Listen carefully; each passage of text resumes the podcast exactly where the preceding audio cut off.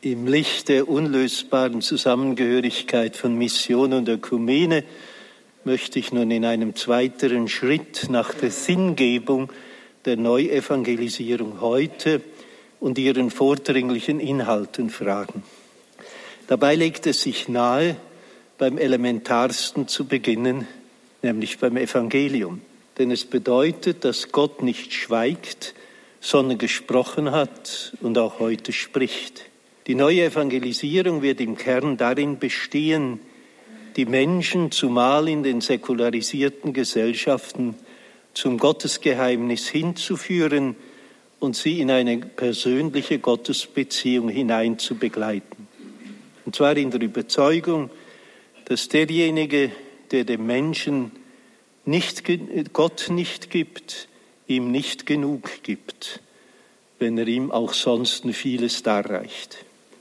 Das ökumenische Zusammenwirken muss heute in erster Linie darauf gerichtet sein, Gott zu bezeugen in einer Welt, die sich damit schwer tut, ihn zu finden. Im Mittelpunkt allen ökumenischen Bemühens um die Neuevangelisierung muss die Frage nach Gott stehen. Papst Benedikt XVI. hat das immer als seine besondere Priorität hervorgehoben bringe ein längeres Zitat von ihm. In unserer Zeit, in der der Glaube in weiten Teilen der Welt zu verlöschen droht wie eine Flamme, die keine Nahrung mehr findet, ist die allererste Priorität, Gott gegenwärtig zu machen in dieser Welt und den Menschen den Zugang zu Gott zu öffnen. Nicht zu irgendeinem Gott, sondern zu dem Gott, der am Sinai gesprochen hat, zu dem Gott, dessen Gesicht wir in der Liebe bis zum Ende im gekreuzigten und auferstandenen Jesus Christus erkennen. Die Menschen zu Gott, dem in der Bibel sprechenden Gott zu führen, ist die oberste und grundlegende Priorität der Kirche und des Petrus-Nachfolgers in dieser Zeit. Damit ist der innerste Kern der neuen Evangelisierung umschrieben, den ich im Folgenden mit einigen Hinweisen noch etwas konkretisieren will. Allen Christen und christlichen Kirchen gemeinsam ist in erster Linie der Glaube an den drei einen Gott. Gemeinsam ist ihnen freilich auch die Wahrnehmung, dass sich die heutige Zeit nicht durch eine intensive Gottsuche auszeichnet, sondern eher durch eine Gottvergessenheit.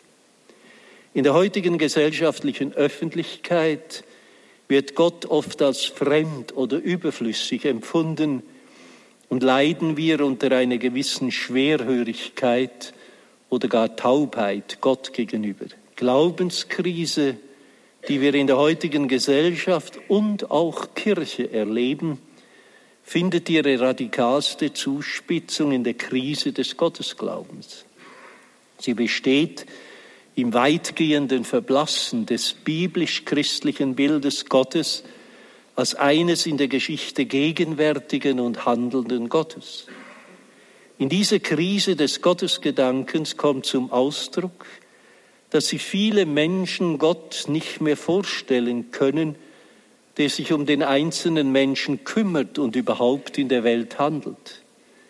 In dieser Gotteskrise wird handgreiflich, dass sich der seit der europäischen Aufklärung aufgekommene Deismus praktisch im allgemeinen Bewusstsein durchgesetzt hat. Deismus heißt, Gott hat die Welt erschaffen, aber nachher macht er einen himmlischen Ferienurlaub und erst am Ende der Zeiten wird er dann wieder in Erscheinung treten.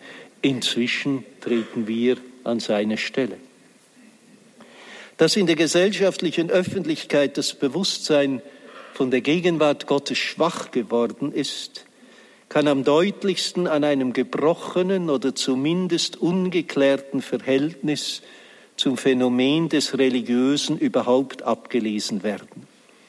In den heutigen europäischen Gesellschaften sind starke Tendenzen zu diagnostizieren, die Religion als einen gesellschaftlich irrelevanten oder gar störenden Faktor an den Rand des gesellschaftlichen Lebens abzudrängen. Solche Tendenzen haben einen deutlichen Ausdruck vor allem darin gefunden, dass in der Präambel des Reformvertrags der Europäischen Union sowohl ein Gottesbezug als auch eine anerkennende Nennung des christlichen Erbes in der europäischen Geschichte unterbleiben mussten. Bereits die langen Diskussionen über die sogenannte Charta der Europäischen Union haben es an den Tag gebracht, dass die öffentliche Erwähnung Gottes in Europa nicht mehr mehrheitsfähig ist. Damit ist sichtbar geworden, dass Europa seit einiger Zeit ein ebenso einmaliges wie schwieriges historisches Experiment unternommen hat, hinsichtlich dessen niemand wissen kann, wie es ausgehen wird. Denn der Versuch Europas, Gesellschaften und eine Gemeinschaft von Staaten zu bauen, die von einem religiösen Fundament prinzipiell absehen, stellt so sehr ein kulturgeschichtliches Novum dar. Zugleich stellt sich aber unaufschiebbar die Frage, ob die neuzeitliche Säkularisierung wirklich zu säkularen Gesellschaften geführt hat. Oder ob nicht gerade die Säkularität immer wieder in der Gefahr steht, neuen heimlichen und unheimlichen Götterdämmerungen zu verfallen, die im persönlichen, gesellschaftlichen und kirchlichen und politischen Leben immer dann auftreten können, wenn irdische und weltliche Wirklichkeiten an die Stelle Gottes gesetzt und damit vergötzt werden. Ein Blick in die Geschichte zeigt, dass die schlimmsten Untaten immer dann geschehen sind, wenn irdische Wirklichkeiten wie Blut und Boden, Nation oder Parteidoktrin die Stelle der Religion einnehmen und damit furchtbar vergötzt werden. Es muss bleiben zu denken geben, dass die schrecklichsten Massenmorde in der sogenannten aufgeklärten europäischen Neuzeit im Namen von antichristlichen und neuheidnischen Ideologien wie des Nationalsozialismus und des Stalinismus verübt worden sind. Das 20. Jahrhundert hat jedenfalls den Basalsatz des christlichen Glaubens mehr als bestätigt. Humanität, die nicht in der Divinität begründet ist, schlägt nur allzu bald in Bestialität um. Angesichts dieser schrecklichen Erfahrungen ist die christliche Ökumene in die Pflicht genommen, immer wieder bewusst zu machen, dass die notwendige Abwehr von solchen bedrohlichen Vergötzungen die öffentliche Erwähnung Gottes und das Bewusstsein von der Verantwortung aller Menschen vor Gott im persönlichen, gesellschaftlichen und politischen Leben voraussetzt. Ohne ein transzendentes Fundament wie die öffentliche Beziehung zum Schöpfergott laufen wir in der heutigen Welt Gefahr, zur Beute von schädlichen Ideologien zu werden. Im Mittelpunkt der notwendigen Neuevangelisierung, die in ökumenischer Gemeinschaft wahrgenommen werden muss, liegt das Zeugnis von der Zentralität der Gottesfrage. Im Blick auf die in unserer Gesellschaft feststellbare Krise des Gottesglaubens ist die christliche Ökumene herausgefordert, die elementarste Lektion des christlichen Glaubens neu zu buchstabieren. Das Christentum ist in seinem innersten Kern Glaube an Gott. Alles andere folgt daraus. Insofern klopft die Gottesfrage energisch an die ökumenischen Kirchentüren. Mit Recht hat Papst Benedikt XVI in der Zentralität der Gottesfrage die größte gemeinsame ökumenische Herausforderung wahrgenommen, wenn er im ökumenischen Gottesdienst in Erfurt im Jahre 2011 unter Erwähnung der besonderen Bedeutung der leidenschaftlichen Gottsuche des Reformators Martin Luther hervorgehoben hat. Ich zitiere, der Mensch ist auf Gott hin erschaffen und braucht ihn.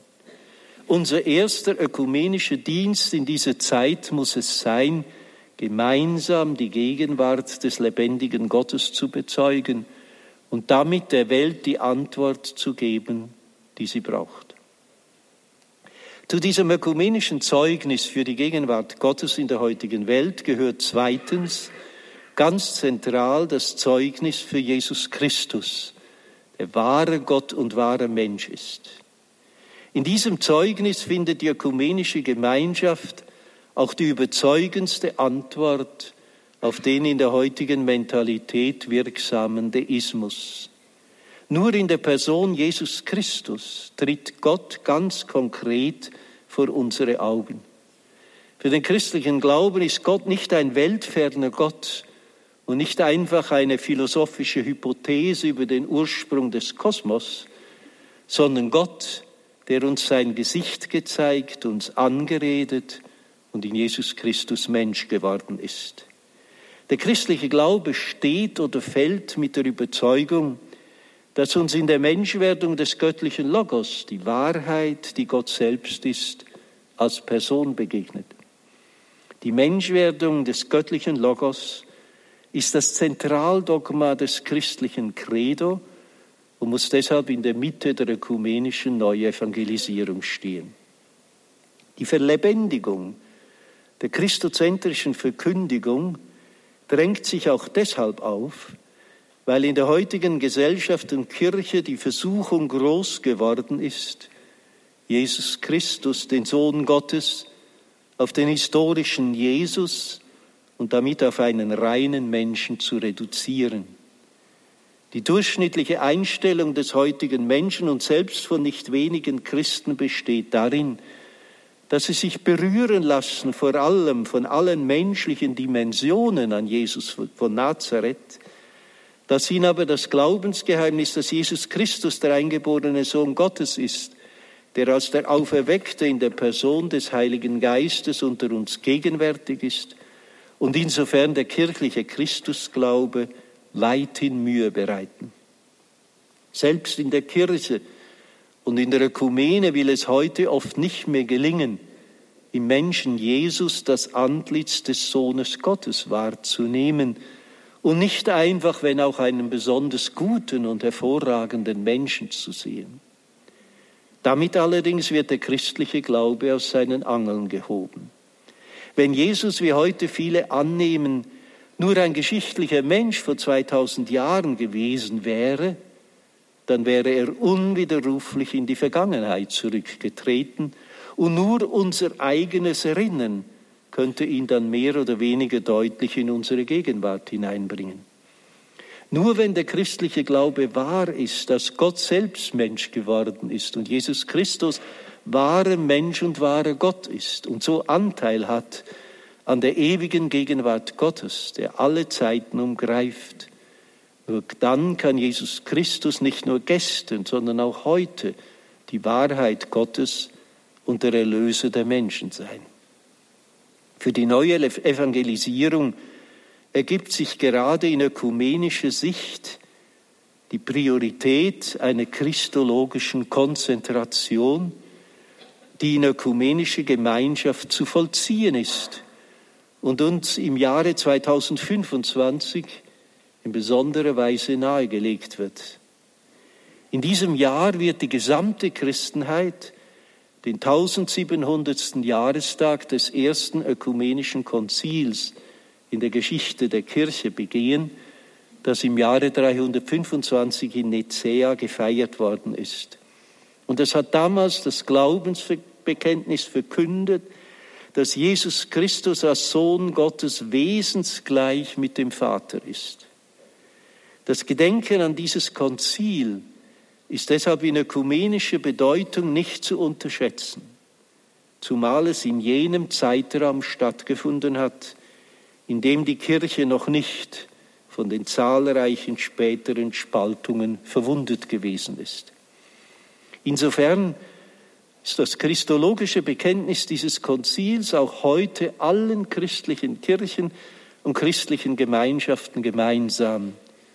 Und darin liegt die besondere ökumenische Chance dieses Jubiläums. Denn für die ökumenische Wiedergewinnung der Einheit der Kirche ist die Übereinstimmung im wesentlichen Inhalt des Glaubens erforderlich. Und zwar nicht nur zwischen den in der Gegenwart bestehenden Kirchen, sondern auch die Übereinstimmung mit der Kirche der Vergangenheit und vor allem mit ihrem apostolischen Ursprung. Dass Einheit nur im Glauben möglich ist, zeigt sich in besonderer Weise bei der Taufe, in der jedem neuen Glied des Leibes Christi der apostolische Glaube übergeben und anvertraut wird. Das 1700-Jahre-Jubiläum im Jahre 2025 wird eine günstige Gelegenheit sein, dieses Konzils in ökumenischer Gemeinschaft zu gedenken und sich seines christologischen Bekenntnisses erneut zu vergewissern, das im Mittelpunkt der heutigen Neuevangelisierung stehen muss. Zentralität der Gottesfrage und christozentrische Verkündigung sind die elementaren Perspektiven der neuen Evangelisierung, auch und gerade in ökumenischer Hinsicht. Und sie fließen zusammen in der Verlebendigung der christlichen Hoffnung auf das ewige Leben. Denn die christliche Evangelium, Evangelisierung zielt auf das ewige Heil des Menschen, und zwar in der Überzeugung, dass das ewige Leben das wahre Leben ist und das folglich nur, wenn das Maß des menschlichen Lebens die Ewigkeit ist, auch unser irdisches Leben groß und unendlich wertvoll ist. Damit kommt die Grundannahme des christlichen Glaubens an den Tag, dass die Vertiefung der Inhalte der Evangelisierung dem Menschen seine Würde und seinem Leben zugutekommt. Dieser Zusammenhang zeigt sich bereits an dem Sachverhalt, dass die radikale Krise des Gottesgedankens, von der unsere säkularisierten Gesellschaften befallen sind, mit einer inhärenten Logik eine ebenso gefährliche Krise des menschlichen Selbstverständnisses nach sich zieht, weil dem von Friedrich Nietzsche in Europa proklamierten Tod Gottes der Tod des Menschen auf der Spur folgen wird. Denn wo Gott aus dem gesellschaftlichen Leben verabschiedet wird, besteht höchste Gefahr, dass auch die Würde des Menschen mit Füße getreten wird.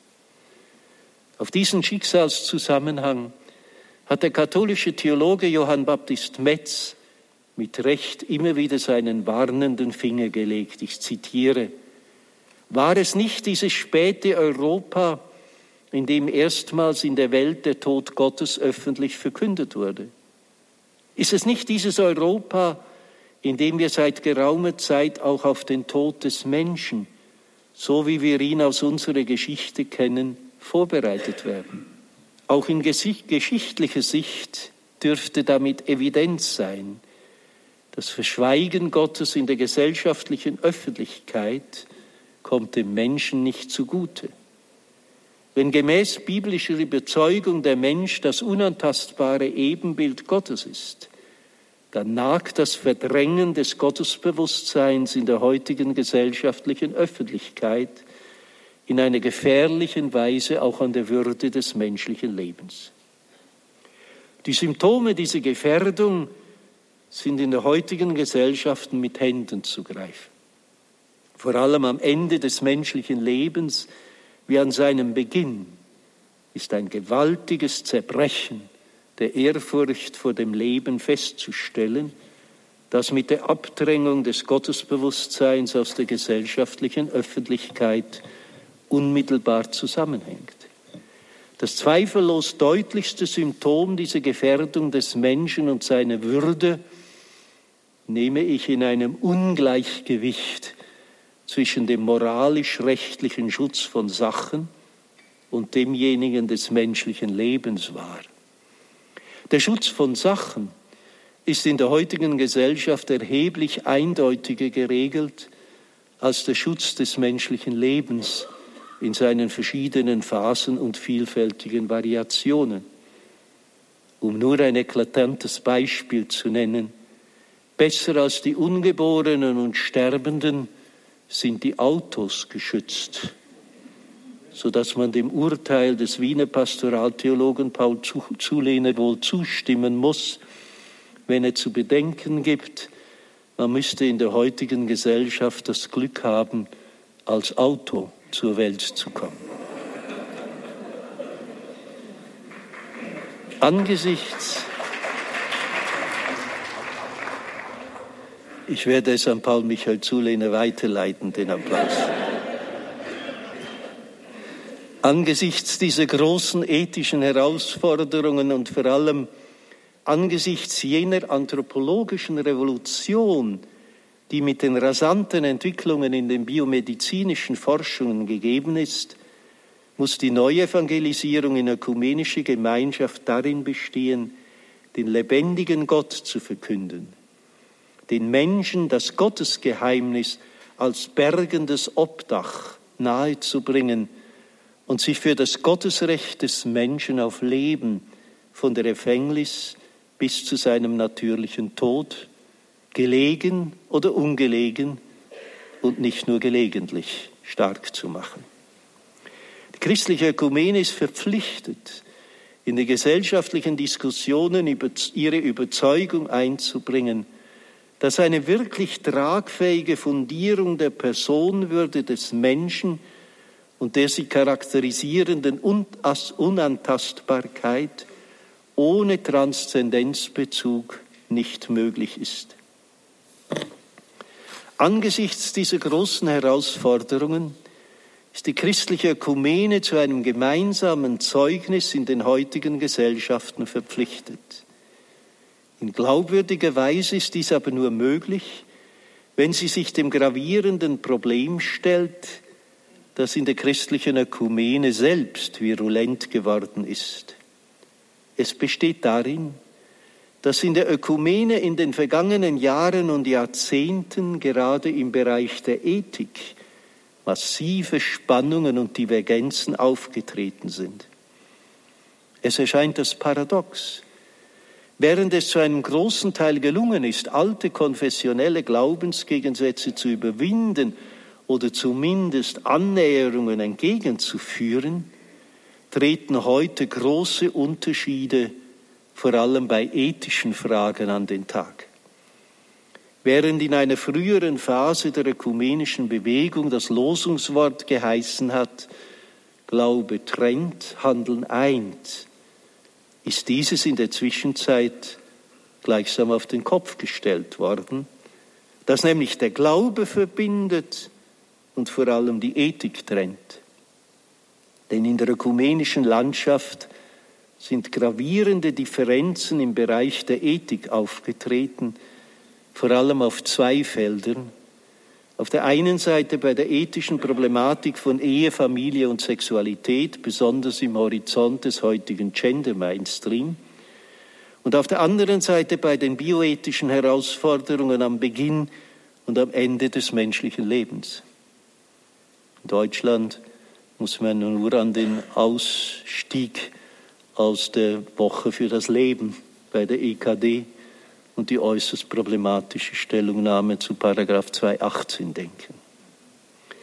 Für die Aufgabe der Neuevangelisierung wird es von entscheidender Bedeutung sein, dass sich die christliche Ökumene dieser Herausforderung stellt und sich mit den zutage tretenden Divergenzen auf ethischem Gebiet intensiv beschäftigt. Wenn die christlichen Kirchen und kirchlichen Gemeinschaften zu den großen ethischen Fragen des menschlichen Lebens und des gesellschaftlichen Zusammenlebens nicht mit einer Stimme sprechen können, wird die christliche Stimme in den säkularisierten Gesellschaften von heute immer schwächer und das schadet der Glaubwürdigkeit der Neuevangelisierung und der Ökumene in der gesellschaftlichen Öffentlichkeit. Hinzu kommt eine weitere Herausforderung. Wenn man die genannten Entwicklungen näher analysiert, erhebt sich die starke Vermutung, dass hinter diesen ethischen Problemen zumeist Fragestellungen stehen, die das Menschenbild betreffen.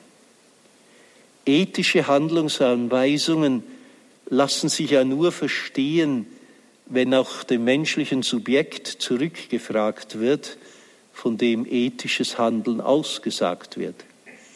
Ethische Fragen entscheiden sich letztlich am Menschenbild, von dem man sich leiten lässt. Und dieses ist seinerseits vom Gottesbild abhängig.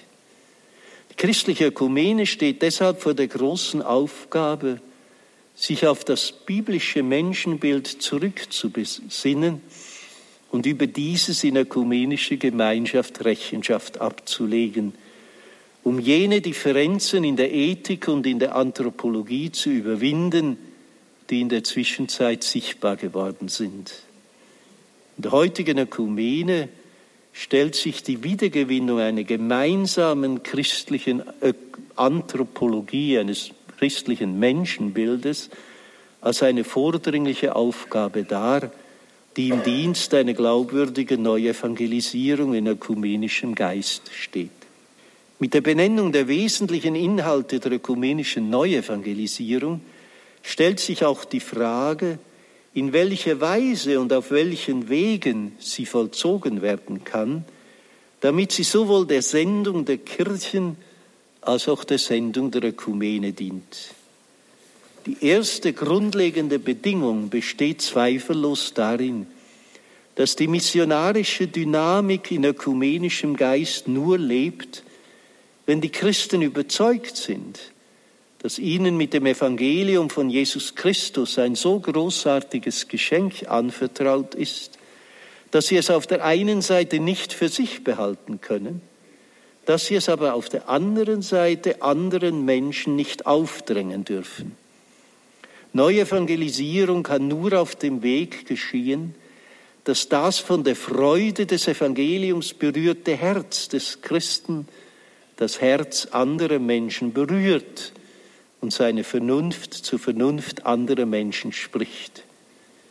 Ökumenische Neuevangelisierung ist, wie Bischof Bertram in der Einleitung sehr stark betont hat, ein durch und durch freiheitlicher Vorgang, der sich an die Freiheit anderer Menschen adressiert, ohne sie zu bedrängen. Ökumenische Neuevangelisierung ist die freiheitliche Einladung an die Freiheit anderer Menschen – Kommunikation aufzunehmen und in einen belebenden Dialog einzutreten. Dem Christlichen ist deshalb jede Form des Proselytismus zuwider. Mit dem Stichwort des Proselytismus ist ein Problem angesprochen, mit dem sich jede missionstheologische Reflexion in ökumenischer Sicht beschäftigen muss um die Neuevangelisierung nicht mit einer schwerwiegenden Hypothek aus der Vergangenheit zu belasten. Diese Hypothek ist sichtbar geworden in jenem Studiendokument, das von der Vollversammlung des Ökumenischen Rates der Kirchen in Neu-Delhi im Jahre 1961 angenommen worden ist und in dem es heißt, Proselytismus ist nicht etwas völlig anderes als echtes Zeugnis, es ist das Zerrbild des Zeugnisses. Das Zeugnis wird verzerrt, wenn Überredungskünste, Bestechung, unerlaubter Druck oder Einschüchterung angewandt werden, um eine scheinbare Belehr Bekehrung zu erreichen. Diese negative Konnotation hat sich ja auch das Zweite Vatikanische Konzil angeeignet, indem es in seiner Erklärung über die Religionsfreiheit Dignitatis Humane jede Form von Proselytismus ablehnt, wenn hervorgehoben wird, man müsse bei der Verbreitung des religiösen Glaubens und bei der Einführung von Gebräuchen sich alle Zeit jeder Betätigung enthalten, die den Anschein erweckt, als handle es sich um Zwang oder um unehrenhafte oder ungehörige Überredung, besonders wenn es wenige Gebildete oder Arme betrifft. Mit dieser Erklärung hat das Konzil vor der keineswegs leichten Frage gestanden, wie der Evangelisierungsauftrag der Kirche mit dem Prinzip der Religionsfreiheit und der in ihm begründeten Ablehnung des Proselytismus vereinbart werden kann. Und das mögliche Missverständnis mit der Erklärung über die Religionsfreiheit habe das Zweite Vatikanische Konzil das Ende der Missionstätigkeit der Kirche eingeläutet, abzuwehren, wird in Artikel 14 von Dignitatis Humane festgehalten. Nach dem Willen Christi ist die katholische Kirche die Lehrerin der Wahrheit. Ihre Aufgabe ist es, die Wahrheit, die Christus ist, zu verkündigen und authentisch zu lehren. Zugleich auch die Prinzipien der sittlichen Ordnung, die aus dem Wesen des Menschen selbst hervorgehen, autoritativ zu erklären und zu bestätigen. Die konziliare Erklärung über die Religionsfreiheit verpflichtet in keiner Weise zum Verzicht auf das missionarische Zeugnis der Kirche für die Wahrheit des Glaubens. Sie verpflichtet aber dazu, bei der missionarischen Wirksamkeit auf alle jene Mittel zu verzichten, die dem Evangelium Jesu Christi nicht entsprechen und allein die Methoden des Evangeliums anzuwenden, die in der Verkündigung des Wortes und im Zeugnis des Lebens bis hin zum Blutzeugnis bestehen. In einer anderen Weise kann in der Tat im heutigen Lebenskontext der ganz von der Freiheitssehnsucht der Menschen geprägt ist, Evangelisierung nicht verwirklicht werden. Papst Benedikt XVI. hat das bei der Eröffnung der fünften Generalversammlung der Bischöfe von Lateinamerika und der Karibik in Aparecida im Jahre 2007 mit diesen Worten eindringlich betont. Die Kirche betreibt keinen Proselytismus. Sie entwickelt sich vielmehr durch Anziehung. Wie Christus mit der Kraft seiner Liebe, die im Opfer am Kreuz gipfelt, alle an sich zieht, so erfüllt die Kirche ihre Sendung in dem Maß, in dem sie mit Christus vereint jedes Werk in geistlicher und konkreter Übereinstimmung mit der Liebe ihres Herrn erfüllt. Anziehende Evangelisierung ohne Proselytismus ist der Tatbeweis glaubwürdiger Neuevangelisierung in ökumenischem Geist. Das Prinzip der Religionsfreiheit verhindert das Glaubenszeugnis in keiner Weise, sondern ermöglicht es, dass die entscheidende Kategorie der Neuevangelisierung darstellt, und zwar gemäß der sensiblen Wahrnehmung von Papst Paul VI., dass der heutige Mensch keine Lehrer, sondern Zeugen brauche. Und Lehren nur insofern, als sie auch und in erster Linie als Zeugen wahrgenommen werden können. Christliche Ökumene darf dabei dankbar daran erinnern, dass die glaubwürdigsten Zeugen des Glaubens und die überzeugendsten Exegeten des Evangeliums, des Evangeliums die Märtyrer sind, die für den Glauben an Jesus Christus ihr Leben hingegeben haben. Sie sind zweifellos bei der heutigen Neuevangelisierung eine hilfreiche Wegweisung, zumal die Christenheit am Ende des zweiten und am Beginn des dritten Jahrtausends erneut Märtyrerkirche geworden ist. Denn in der heutigen Welt werden Christen in einem Ausmaß verfolgt, das kaum geschichtliche Parallelen kennt. Heute finden mehr Christenverfolgungen als in den ersten Jahrhunderten statt. 80 Prozent aller Menschen, die heute wegen ihres Glaubens verfolgt und unter schweren Anfeindungen leben müssen, sind Christen. Der christliche Glaube ist die am heute am meisten verfolgte Religion. Eine besondere Form der Verfolgung ist die Verächtlichmachung, wie das Sören Kierkegaard schon prophezeit hat. Käme Christus heute zur Welt, würde er kaum mehr wohl mehr gekreuzigt werden, sehr wohl aber ausgelacht werden. Diese erschütternde Bilanz stellt eine große Herausforderung zu leidempfindlicher Solidarität mit den verfolgten Christen und zu mehr Einheit unter den Christen dar. Denn heute haben alle christlichen Kirchen und kirchlichen Gemeinschaften ihre Märtyrer. Christen werden heute nicht verfolgt, weil sie einer bestimmten Glaubensgemeinschaft angehören, weil sie orthodox oder lutherisch, anglikanisch oder katholisch sind, sondern weil sie Christen sind. Das Martyrium ist heute ökumenisch und man muss von einer eigentlichen Ökumene der Märtyrer reden.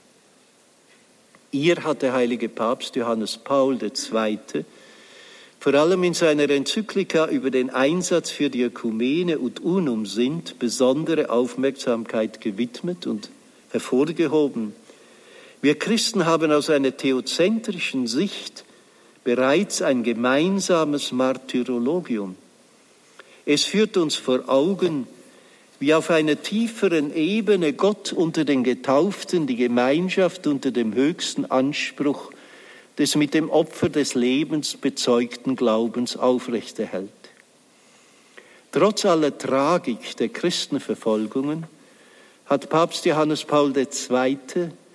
in der Ökumene der Märtyrer auch eine positive Botschaft gesehen, und in ihr bereits eine grundlegende Einheit unter den Christen wahrgenommen und gehofft, dass die Märtyrer uns helfen werden, die volle Gemeinschaft aller Christen wiederzufinden.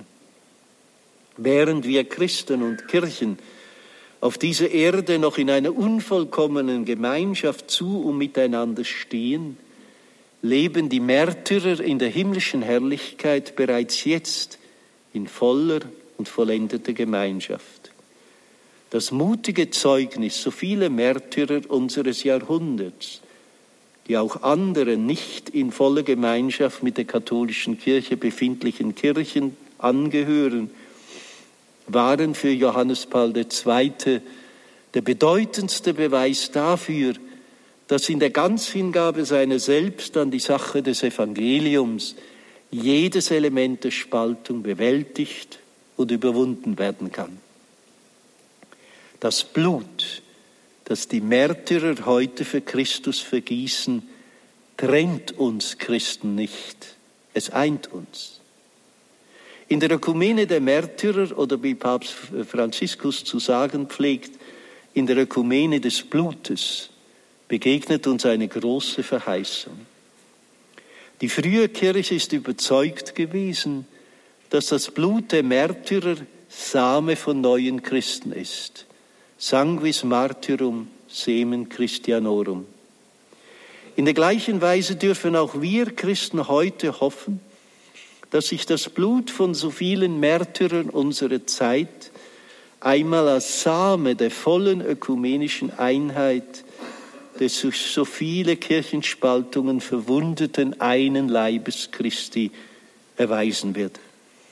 Wir dürfen überzeugt sein, dass wir Christen im Blut der Märtyrer bereits eins geworden sind und das Leiden von so vielen Christen und Christinnen Einheit stiftet, die sich als näher erweist als die Differenzen, die die christlichen Kirchen noch trennen. In der Ökumene der Märtyrer sehe ich das überzeugendste Zeichen der Ökumene heute, das uns freilich mit der beunruhigenden Frage konfrontiert, die Papst Franziskus so gestellt hat. Wenn uns der Feind im Tod vereint, wie kommen wir dann dazu, uns im Leben zu trennen? Ist es in der Tat nicht beschämend, dass die Christenverfolgung manchmal die bessere ökumenische Vision als wir Christen selber haben? Denn die Christenverfolger wissen darum, dass wir unlösbar zusammengehören als Christen. In der Ökumene der Märtyrer tritt erst recht die existenzielle Dringlichkeit der ökumenischen Suche nach der Einheit der Kirche und damit der innerste Kern allen ökumenischen Bemühens vor unsere Augen und bestätigt sich erneut die unlösbare Zusammengehörigkeit von Neuevangelisierung und ökumenischer Verantwortung. Wenn wir uns dessen inne werden, dass die Neuevangelisierung in der heutigen Lebenswelt damit steht oder fällt, dass sich alle christlichen Kirchen und kirchlichen Gemeinschaften in neuer Weise am Evangelium Jesu Christi orientieren und es verkünden, dann dürfte es sich von selbst verstehen, dass wir Christen heute die große Herausforderung der neuen Evangelisierung nur mit vereinten Kräften und damit in ökumenische Gemeinschaft wahrnehmen können.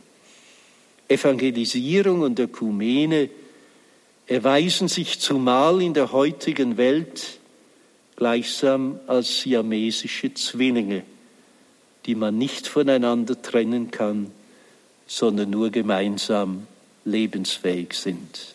Herzlichen Dank für Ihre Aufmerksamkeit.